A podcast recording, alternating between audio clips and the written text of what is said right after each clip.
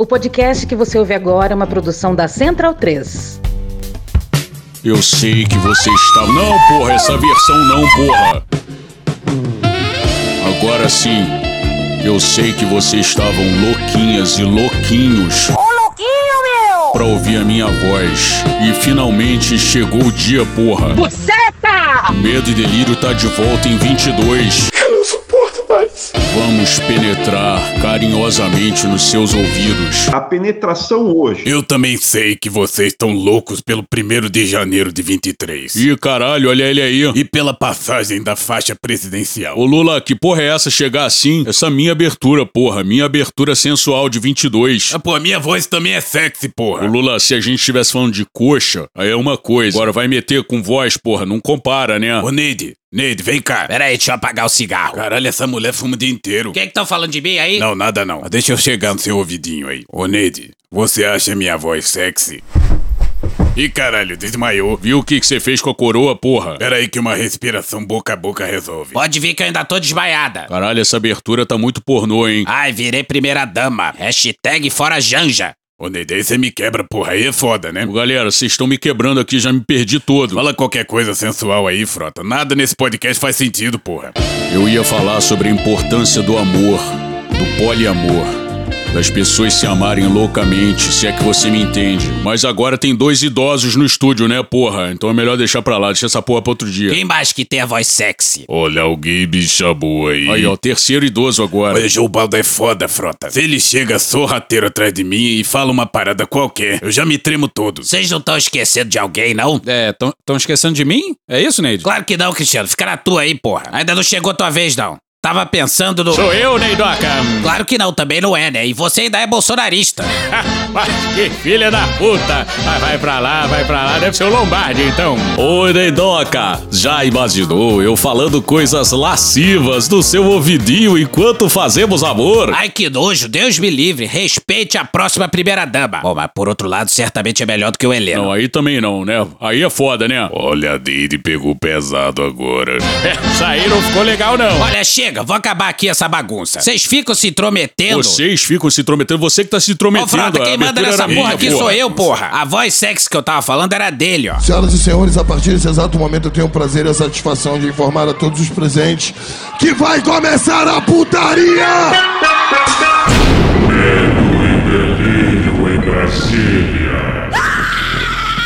É uma canalice que vocês fazem. Olá, bem-vindos ao Medo e Delírio em Brasília com as últimas notícias dessa bad trip escrota em que a gente se meteu. Bom dia, boa tarde, boa noite.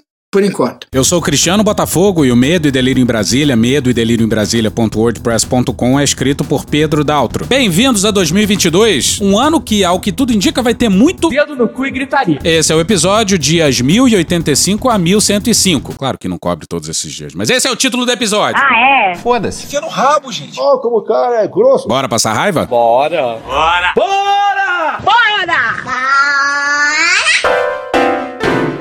Um breve resumo. E lá vamos nós para o quarto ano desse governo militar. Vamos nós e lá vamos nós. Nós, os civis, como de hábito, falhamos miseravelmente. Porra. Lá em 2019, a gente tinha dúvidas se Bolsonaro completaria os quatro anos. E, ao que tudo indica, a gente. Errou! E se Bolsonaro não sofre impeachment, nenhum presidente mais sofre. Tem que tirar artigo da Constituição. Tem que acabar a justiça. Se não coube para Bolsonaro, não cabe mais para ninguém. É impossível ser mais criminoso que o Jair. É foda! Ó, já deixando claro de novo que muita coisa não vai aparecer aqui. Isso não é uma recapitulação dos últimos dias. Costumazmente já somos atropelados pelo noticiário. Imagina agora. Mas Vai aí um mix de insanidades com a priápica e balduríssima curadoria do hirto e túrgido Pedro Daltro. Porra, Cristiano, aí tu pegou pesado. Do que aconteceu de mais importante de lá pra cá. estamos adentrando o ano eleitoral e esse governo fardado age como um kamikaze. Ele se castrou a si mesmo. Mas ao contrário dos japoneses, sem qualquer senso de honra. Porque, pelo que a gente tem visto, esse é um conceito desconhecido pelos Malditos milicos. Afinal, quem louva torturador não sabe o que é honra. Pronto, falei. Pois bem, os kamikazes cheios de estrela no peito resolveram virar o ano numa cruzada contra a vacinação infantil. Ele é burro. E adulta também, claro. Isso ao mesmo tempo em que o presidente passava férias e um Estado brasileiro submergia de forma dramática. Digamos que já está provado que esse governo não se comove com pessoas morrendo afogadas, seja na água ou seja no seco. O que, que você vai fazer? Nada. Missão cumprida. Enquanto a Bahia afundava, o presidente passava férias, se divertia passeando por aí de jet ski. Eu repudio e repiro. Dançando em uma lancha ao som do MC Reaça. E nesse caso aí, nem Malafaia, nem Feliciano e Quetais conseguiram defender o presidente nessa. Dando cavalo de pau em Hot Wheels gigante em parque de diversão. E isso enquanto rios subiam 9 metros e submergiam o estado da Bahia. Enquanto isso, Bolsonaro se divertia. Presidente, aproveitar aí o final de semana, o final do ano. Espero que. Espero que tem que retornar. Não retorna, não. Bora pra Manuela Bonaldo no dia 30 de dezembro na Folha. Bolsonaro participou da apresentação chamada Hot Wheels Epic Show, famosa pelas derrapagens. Vestido com o uniforme da Hot Wheels, o presidente também dirigiu um dos veículos, fez manobras de drift e acenou para o público. Nesse momento, ele estava sem capacete. Segundo a assessoria do evento, os pilotos são obrigados a usar equipamentos de proteção, entre eles o capacete, devido às manobras serem perigosas e haver risco de acidentes. Bolsonaro ainda conversou com visitantes e almoçou no local. Após o almoço no restaurante Hot Wheels, o presidente seguiu sem máscara para um passeio de trem a uma e meia da tarde, acompanhado de seguranças. Na saída, foi recebido por apoiadores, aglomerados e sem máscara. Durante o passeio de trem na ferrovia Dynamagic, Bolsonaro assistiu a uma apresentação de cowboy e a um espetáculo com dinossauros. Não tem o que fazer. É como se o governo tivesse feito um concurso de ideias para esfregar na cara do brasileiro a absoluta falta de empatia do governo. Aí essa aí foi sorteada e a gente viu esse deboche macabro. Até ajuda humanitária oferecida pela Argentina o Bolsonaro recusou e ainda reclamou que era pouca ajuda. E o governo é reincidente. O senhor ligou para alguém da Venezuela? Não, O senhor agradeceu ao gesto do governo venezuelano? não. Perfeito. Até tua família, não. Até tu, não. Até tua família, não. Até tu, não. Só que no caso o governo matou várias famílias e vários tus. Bom, só isso já seria uma forma macabra de virar o ano. Mas eles resolveram, ao mesmo tempo, enquanto isso acontecia, empreender uma insana cruzada contra a vacinação infantil no Brasil. Bora pra Constança Tati no dia 22 de dezembro no Globo. Enquanto o governo federal debate a vacinação de crianças dos 5 aos 11 anos contra a Covid-19, essa faixa etária segue em risco. No Brasil, 301 crianças morreram em decorrência da doença desde a chegada do coronavírus até o dia 6 de dezembro, o que em 21 meses de pandemia significa 14,3 mortes por mês, ou uma a cada dois dias. E daí? Lamento. Quer que faça o quê?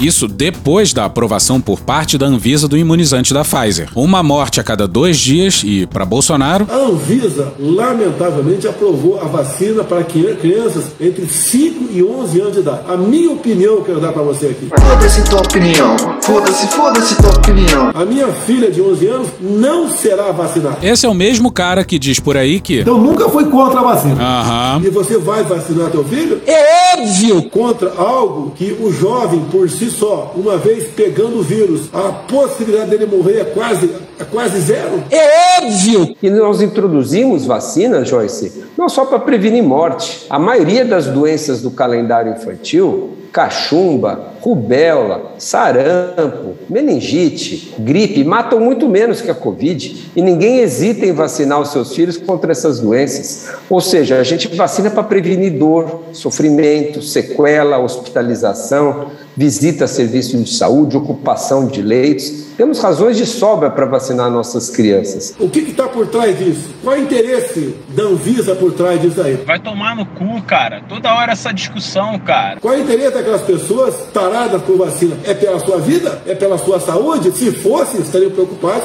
com outras doenças no Brasil que não estão. É mentira. Mentira! É mentira! Mentira. É mentira! É tudo mentira! Pois é, ele relacionou vacina a uma tara sexual. Não, não. Para ser mais preciso e fiel ao raciocínio do presidente, ele relacionou a vacina a uma perversão sexual. Indecente.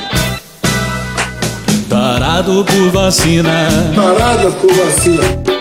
Tarado por vacina. Taradas por vacina. Tarado por vacina. Taradas por vacina. Oso vai se fuder.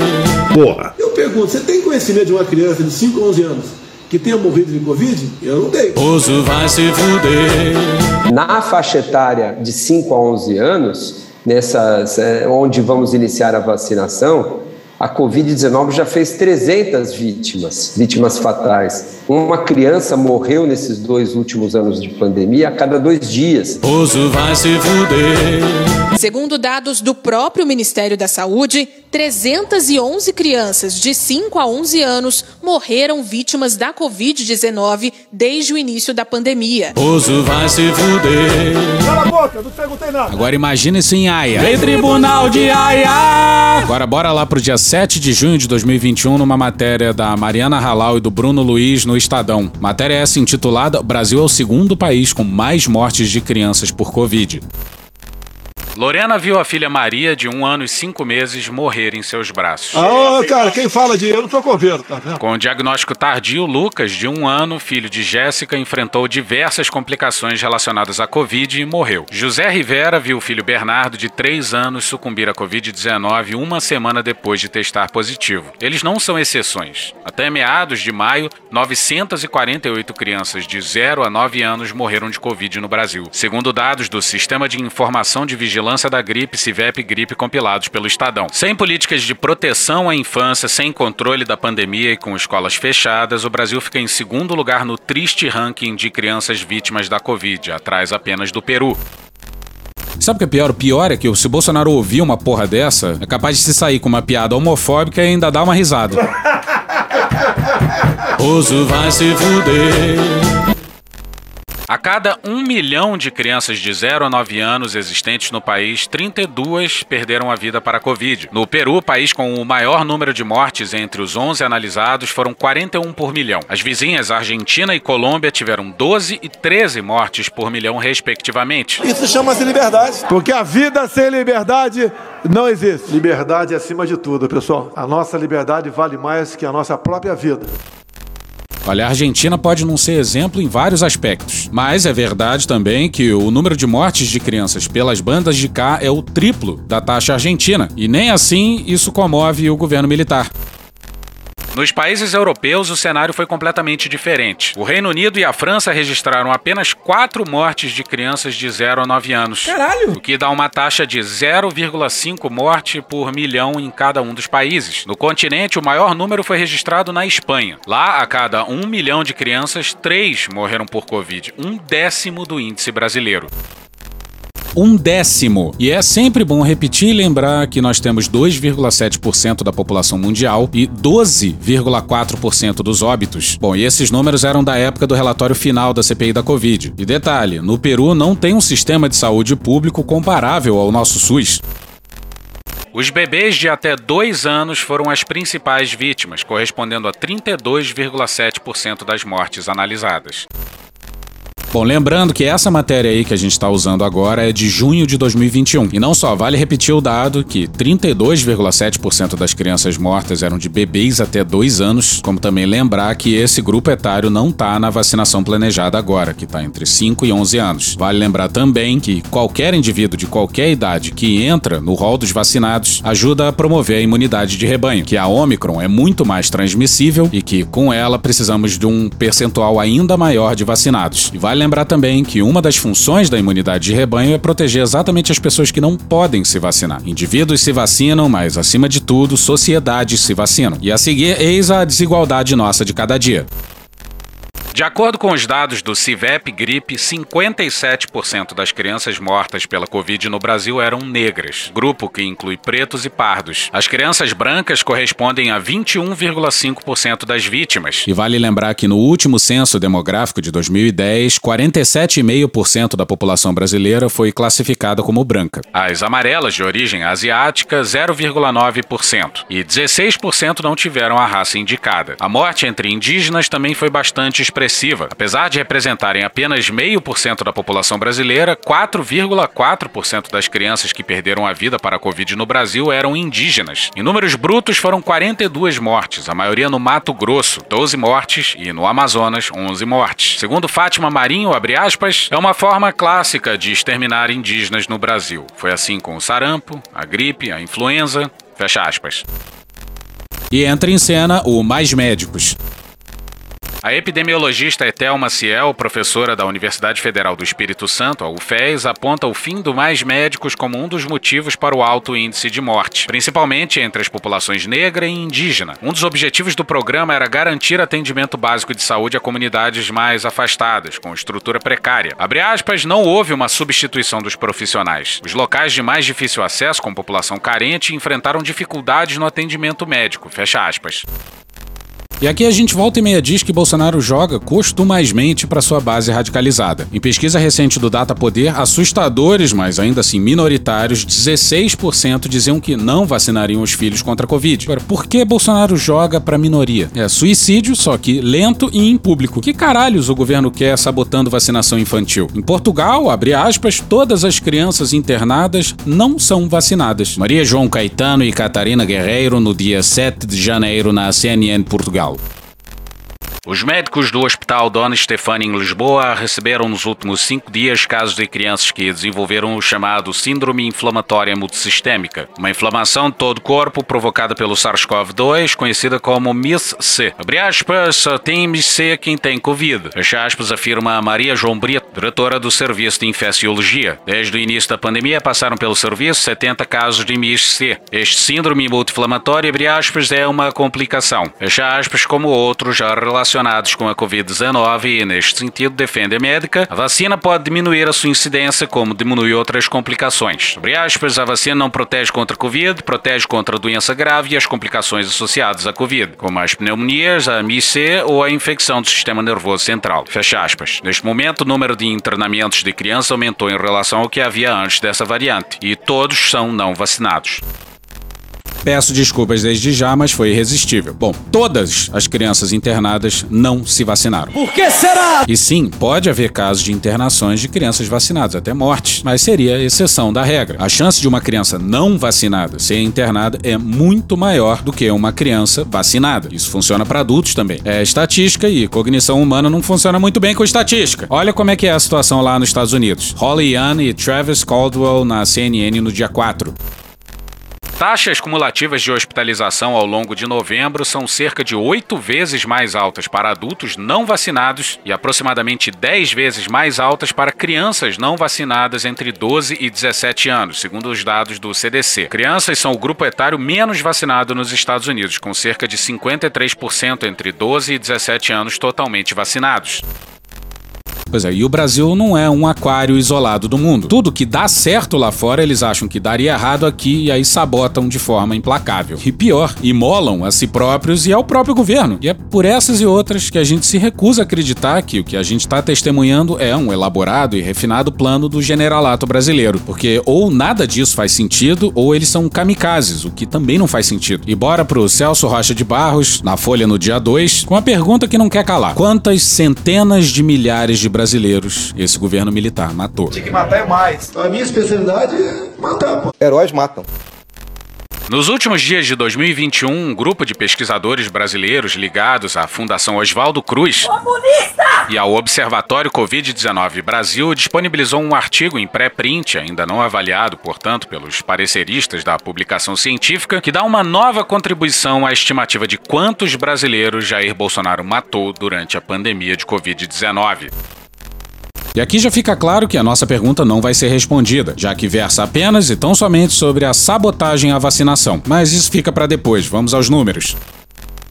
O cruzamento entre dados de vacinação e óbitos por Covid-19 em 2021, ano em que a vacinação começou, não dá margem a qualquer dúvida. Conforme a vacinação cresce, o número de óbitos cai e cai rápido. Com esses dados, os pesquisadores utilizaram técnicas estatísticas para verificar, com base no padrão observado em 2021, duas coisas. A primeira, a boa notícia, é que a vacinação salvou no mínimo 75 mil idosos brasileiros em 2021. 75 mil são um Maracanã cheio. Imaginem o estádio cheio de pais e mães, avós e avós. Sim, pois é. Imagina isso aí mesmo. Um estádio cheio de cadáveres. Um mórbido oferecimento do governo Bolsonaro. Há um botão que abre os portões e os deixa ir para casa festejar o Natal de 2021 com suas famílias. Lhes dá mais tempo com seus filhos e netos, dá a seus filhos e netos mais tempo com eles. A vacina apertou esse botão. A pressa da vacina não, não se justifica. Todos saíram e passaram o Natal de 2021 com suas famílias. A segunda conclusão do estudo é a seguinte: se a vacinação tivesse seguido exatamente o mesmo ritmo, mas começado um mês antes, 25 mil idosos que morreram em 2021 não teriam morrido. Se tivessem começado dois meses antes, 48 mil idosos que morreram em 2021 não teriam morrido. Mas Jair Bolsonaro apertou o botão de não comprar a vacina. Procura outro para pagar a tua vacina. Todos no estádio morreram se debatendo por oxigênio. Seus filhos e netos choraram de saudade no Natal de 2021, como vão chorar nos próximos. Chega de frescura e de mimimi. Vão ficar chorando até quando? Enquanto isso, Bolsonaro dançava funk em uma lancha. Sou ousado! O novo estudo parte do princípio de que as vacinas teriam sido aplicadas no ritmo e no volume em que foram, de fato, aplicadas no Brasil em 2021. Mas a CPI provou que, se Bolsonaro não tivesse recusado as ofertas de Pfizer, Butantan e metade da oferta do COVAX Facility, teria havido muito mais vacina muito mais cedo.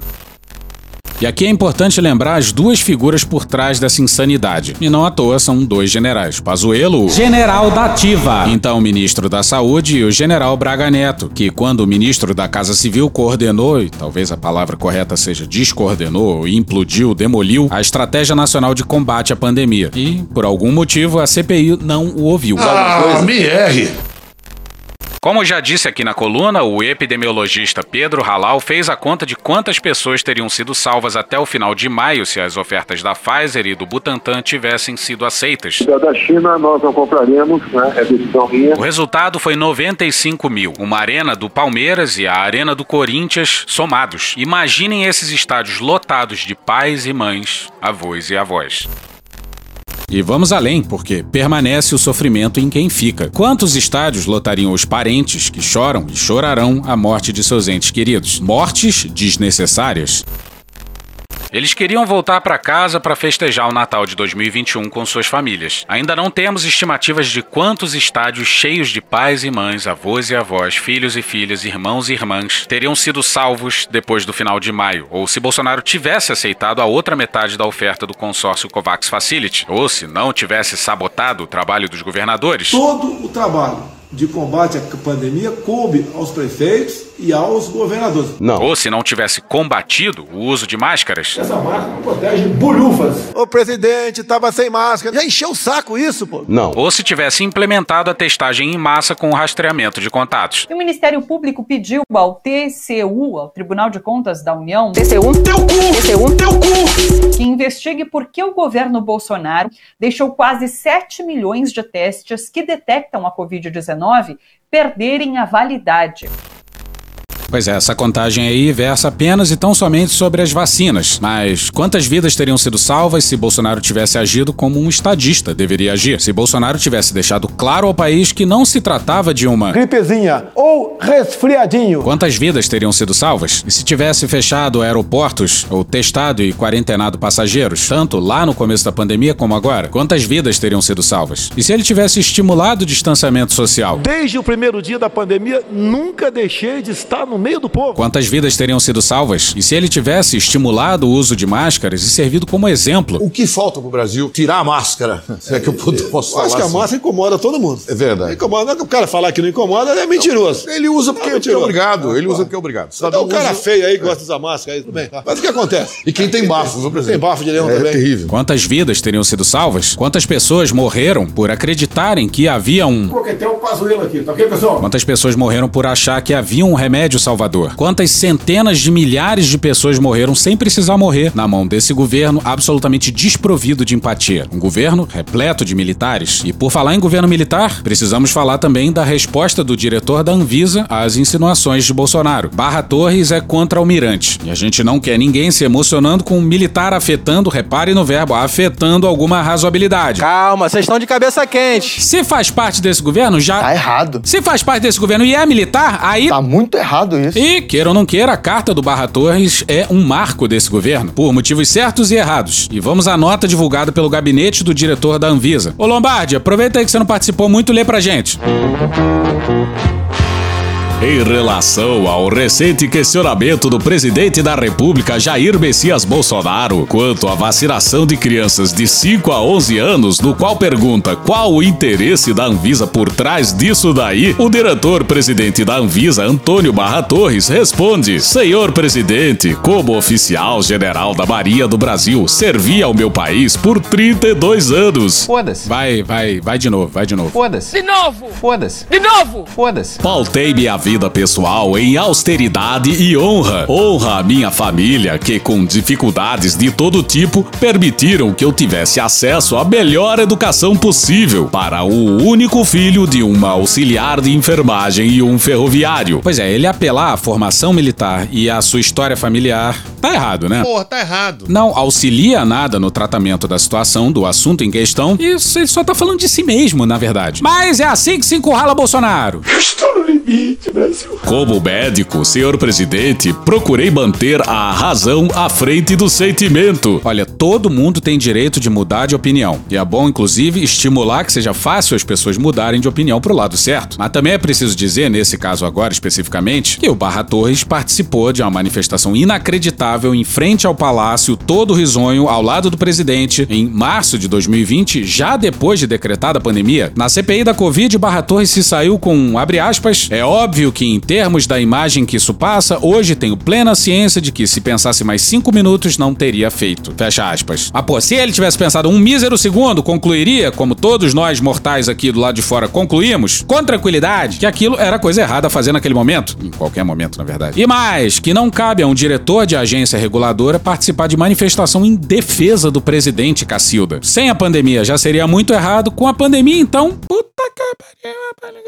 Volta pra nota. Mas sofri a cada perda, lamentei cada fracasso e fiz questão de ser eu mesmo o portador das piores notícias, quando a morte tomou de mim um paciente. Como cristão, senhor presidente, busquei cumprir os mandamentos, mesmo tendo eu abraçado a carreira das armas. Nunca levantei falso testemunho. Pois é, apelou pra militarismo, família e religião. Se ele dissesse que era atirador esportivo também, dava pra gritar: Vou morrer sem conhecer riqueza, senhor presidente, mas vou morrer digno. Caralho, meu irmão, chamou de ladrão. Me chama de corrupto, porra. E vamos aqui ignorar o fato de que o Brasil é um país pobre e que um contra-almirante ganha bastante dinheiro comparativamente. Nunca me apropriei do que não fosse meu e nem pretendo fazer isso à frente da Anvisa. Na cara, na cara, loucura. Prezo muito os valores morais que meus pais praticaram e que, pelo exemplo deles, eu pude somar ao meu caráter. Se o senhor dispõe de informações que levantem o menor indício de corrupção sobre esse brasileiro, não perca tempo nem prevarique, senhor presidente. Queima quem cará! Determine imediata investigação policial sobre a minha pessoa, aliás, sobre qualquer um que trabalhe hoje da Anvisa, que com orgulho eu tenho o privilégio de integrar. Agora, se o senhor não possui tais informações ou indícios, exerça a grandeza que o seu cargo demanda e, pelo Deus que o senhor tanto cita, se retrate. Não temos prova. Não tenho prova. Não tenho prova. Não tenho prova. Não temos prova. Não tenho prova. Não tenho prova. Toca o negócio aí. Estamos combatendo o mesmo inimigo e ainda há muita guerra pela frente. Rever uma fala ou um ato errado não diminuirá o senhor em nada, muito pelo contrário. Pois é, essa nota aí tem vários e muitos problemas, mas o Marvel dos Anjos, em um fio no Twitter, colocou esses problemas sob uma boa perspectiva.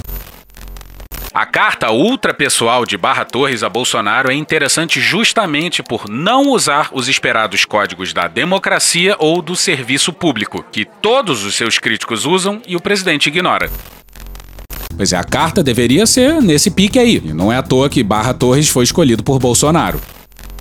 É justamente pelos contornos cristãos e militares da carta que ela é notável. Bolsonaro não perde tempo com constitucionalismos porque se vende como um representante de um pacto maior entre a caserna e certa verdade bíblica. Barra Torres o censurou e o desconstruiu com base em ambos os discursos. É impossível medir o impacto que essa carta pode ter nesses eleitores cristãos e nos militarófilos, mas ela não vai passar tão despercebida quanto todos os editoriais e colunas e charges e tweets embebidos de consciência democrática e que já viraram paisagem até aqui. O fato de ele ainda assinar como contra-almirante ainda embaralha bem as cabeças que seguem essa lógica.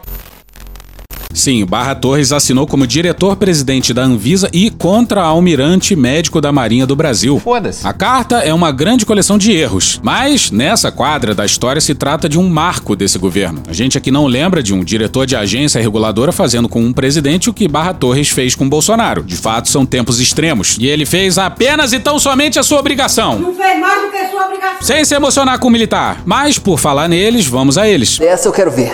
Não, não quero ver, não. De novo, o Celso Rocha de Barros na Folha no dia 19 de dezembro. O artigo é intitulado Por que tem um general no TSE? O general Fernando Azevedo e Silva, ex-ministro da Defesa de Bolsonaro, ocupará a direção-geral do TSE durante a campanha presidencial de 2022. Brasil! Suco de Brasil. Isto é, quem vai decidir se a eleição valeu será um sujeito armado que até outro dia era funcionário de um dos candidatos. Dedo no cu e gritaria, dedo no cu e gritaria.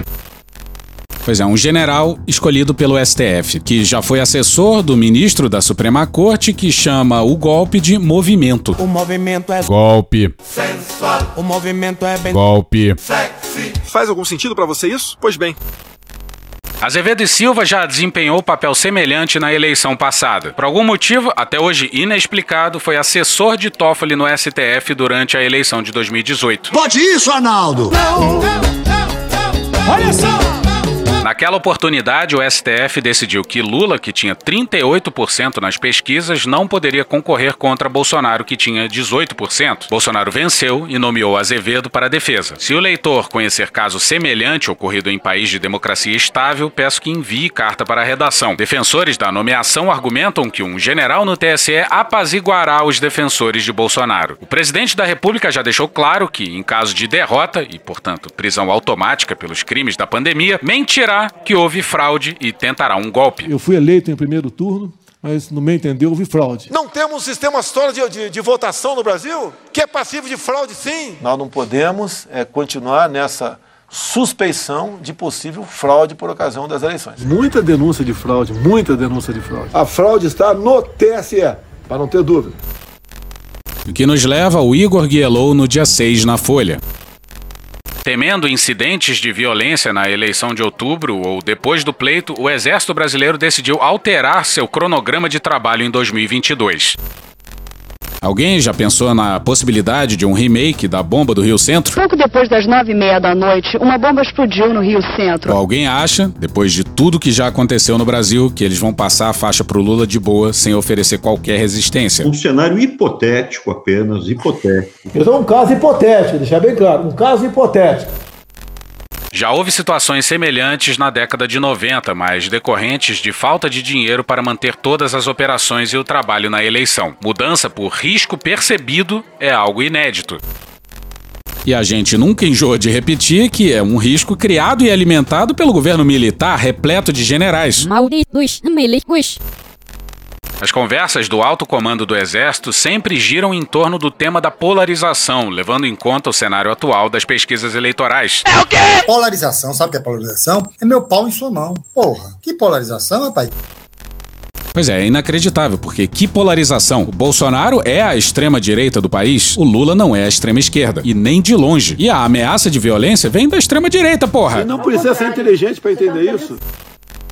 Ou seja, uma disputa em que o ex-presidente Luiz Inácio Lula da Silva, do PT, sai com favoritismo buscando ganhar no primeiro turno e na qual o atual titular do Planalto Jair Bolsonaro, do PL, ainda ocupa a segunda posição, apesar da precariedade da curva de seus números. Generais e outros oficiais temem que a animosidade que consideram inevitável entre os dois grupos possa descambar para incidentes pontuais de violência ou contaminar discussões nas disputas estaduais, levando ao eventual pedido de socorro às forças que já estarão mobilizadas para o pleito desse ano. O que nos leva a Donald Trump e ao dia 6 de janeiro de 2021. A invasão ao Capitólio fez um ano e até merecia um medo e delírio em Washington, parte 2. This is Fear and Loathing in Washington, D.C., with your host, Christian Setfire. Mas a gente tava de férias. Férias é coisa séria. Porra. Muito bom, muito bom. Bora pra matéria do Will Bunch no Philadelphia Inquirer no dia 3 de janeiro.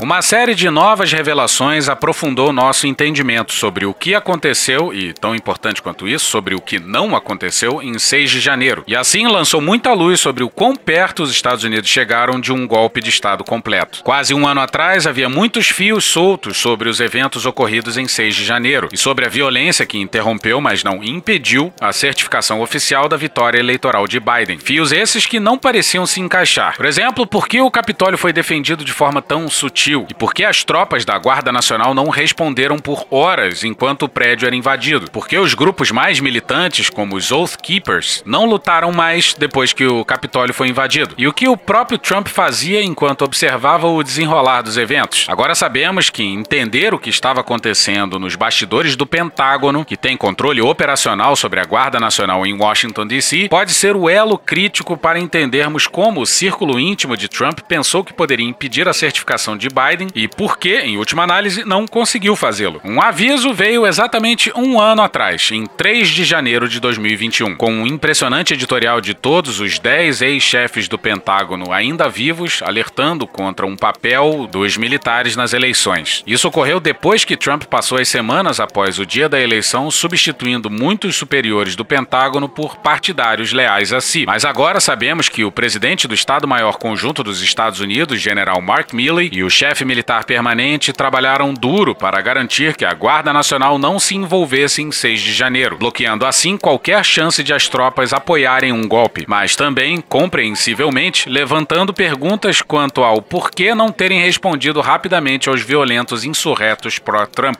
É paradoxo que chama isso aí.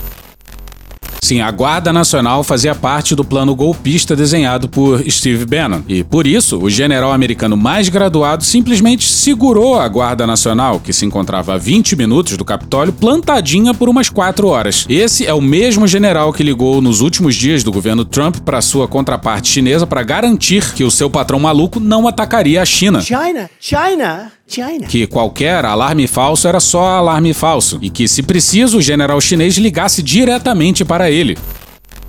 Trump não invocaria a lei de insurreição contra o seu próprio povo, mas sua equipe esperava confrontos sangrentos com contra-manifestantes de esquerda que o presidente vinha colocando como uma ameaça há semanas. Agora sabemos, a partir da investigação da Câmara, que o chefe de gabinete de Trump, Mark Meadows, declarou em um e-mail em 5 de janeiro que a guarda deveria agir para proteger os manifestantes pró-Trump. Da mesma forma, membros armados e militarizados dos Oath Keepers estavam fazendo planos para esperarem uma área área de preparação em um hotel de Arlington. O que Meadows aguarda os aliados incorporados por Trump no Pentágono e os Oath Keepers estavam esperando. Presumivelmente, o que eles viram ao longo de 2020, culminando no caos nas ruas de Washington DC durante uma espécie de evento teste no dia 12 de dezembro de 2020. Confrontos violentos entre trumpistas e contra-manifestantes de esquerda. Atenção, é agora que o bicho vai pegar. Mas os esquerdistas inteligentemente ficaram em casa no dia 6 de janeiro, estimulados pela hashtag Don't Take the Bait, ou Não Morda a Isca. Que delícia, cara! Sem o gatilho esperado para invocar a lei de insurreição e talvez declarar uma emergência nacional, tanto Trump quanto a Guarda Nacional liderada pelo Pentágono ficaram ausentes por horas. E para ficar claro, o general americano entregou o Capitólio aos invasores para impedir um golpe que estava em andamento. Tem PowerPoint, tem carta do Trump, mais de uma centena de republicanos seguiram os planos e prolongariam a certificação da votação por 48 horas. O que não falta são provas disso daí. O general estava com tanto medo de um golpe que demorou 4 horas para soltar a Guarda Nacional mesmo sem a presença da esquerda na rua. E aquele shit show no Capitólio resultou em 5 mortes. E só não morreu um político lá por milagre. Vale a pena assistir o documentário 4 Hours at the Capitol, da HBO, e também o vídeo Day of Rage no YouTube do New York Times. Assim dá pra ter a dimensão do naipe da aposta do general. E estamos elogiando o militar por ter salvo a pátria? Calma, calma, calma, relaxa. Estamos, mas é um general americano. Se depender dos militares brasileiros, a gente tá fudido. Aqui, ao que parece, eles cumprem o papel do Steve Bannon, não do Mark Milley. E tenhamos muito cuidado com o 7 de setembro de 2022 pelas bandas de cá. Que Deus tenha misericórdia dessa nação.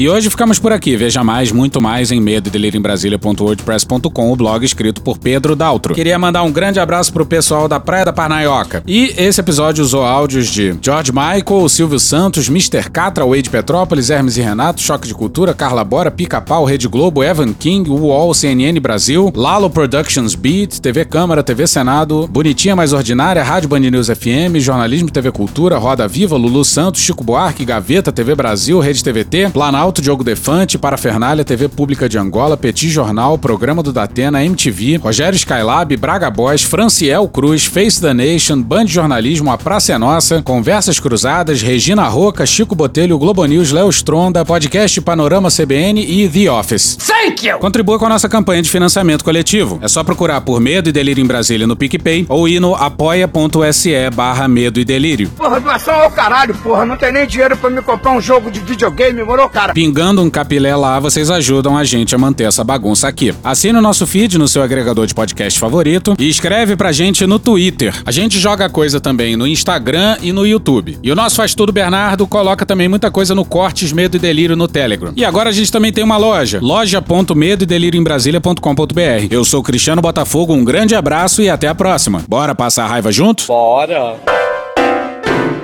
Permite uma parte? Não lhe dou a parte. Não lhe dou a parte. Vou aproveitar o a parte para dar um aviso. Quem acompanha o Medo e Delírio mais de perto deve ter percebido que em dezembro nossa periodicidade ficou um pouquinho flexível, digamos assim. Antes, se tudo desse certo, a gente fazia quatro episódios por semana: terça, quarta, quinta e sexta. Só que esse ritmo tava insano para mim e pro Pedro. E a gente resolveu diminuir para três vezes por semana, que ainda é insano, mas é sustentável. Então agora, se tudo der certo, a gente vai ter episódios segunda, quarta e sexta. Claro, a flexibilidade permanece. Então é possível que uma semana ou outra a gente mude algum desses dias aí. E agradecemos muitíssimo do fundo do coração a compreensão de vocês. Diz aí, Regina. Puta que pariu. Porra. Porra. Porra. Porra. Putinha do poço. Problemas? Pornô. Pornô. Paralelepípedo de crack? Paralelepípedo de crack? Paralelepípedo de crack. Presidente, por que sua esposa Michele recebeu 89 mil de Fabrício Queiroz? Parte terminal do aparelho digestivo. Pum. Que bom do bom. Agora, o governo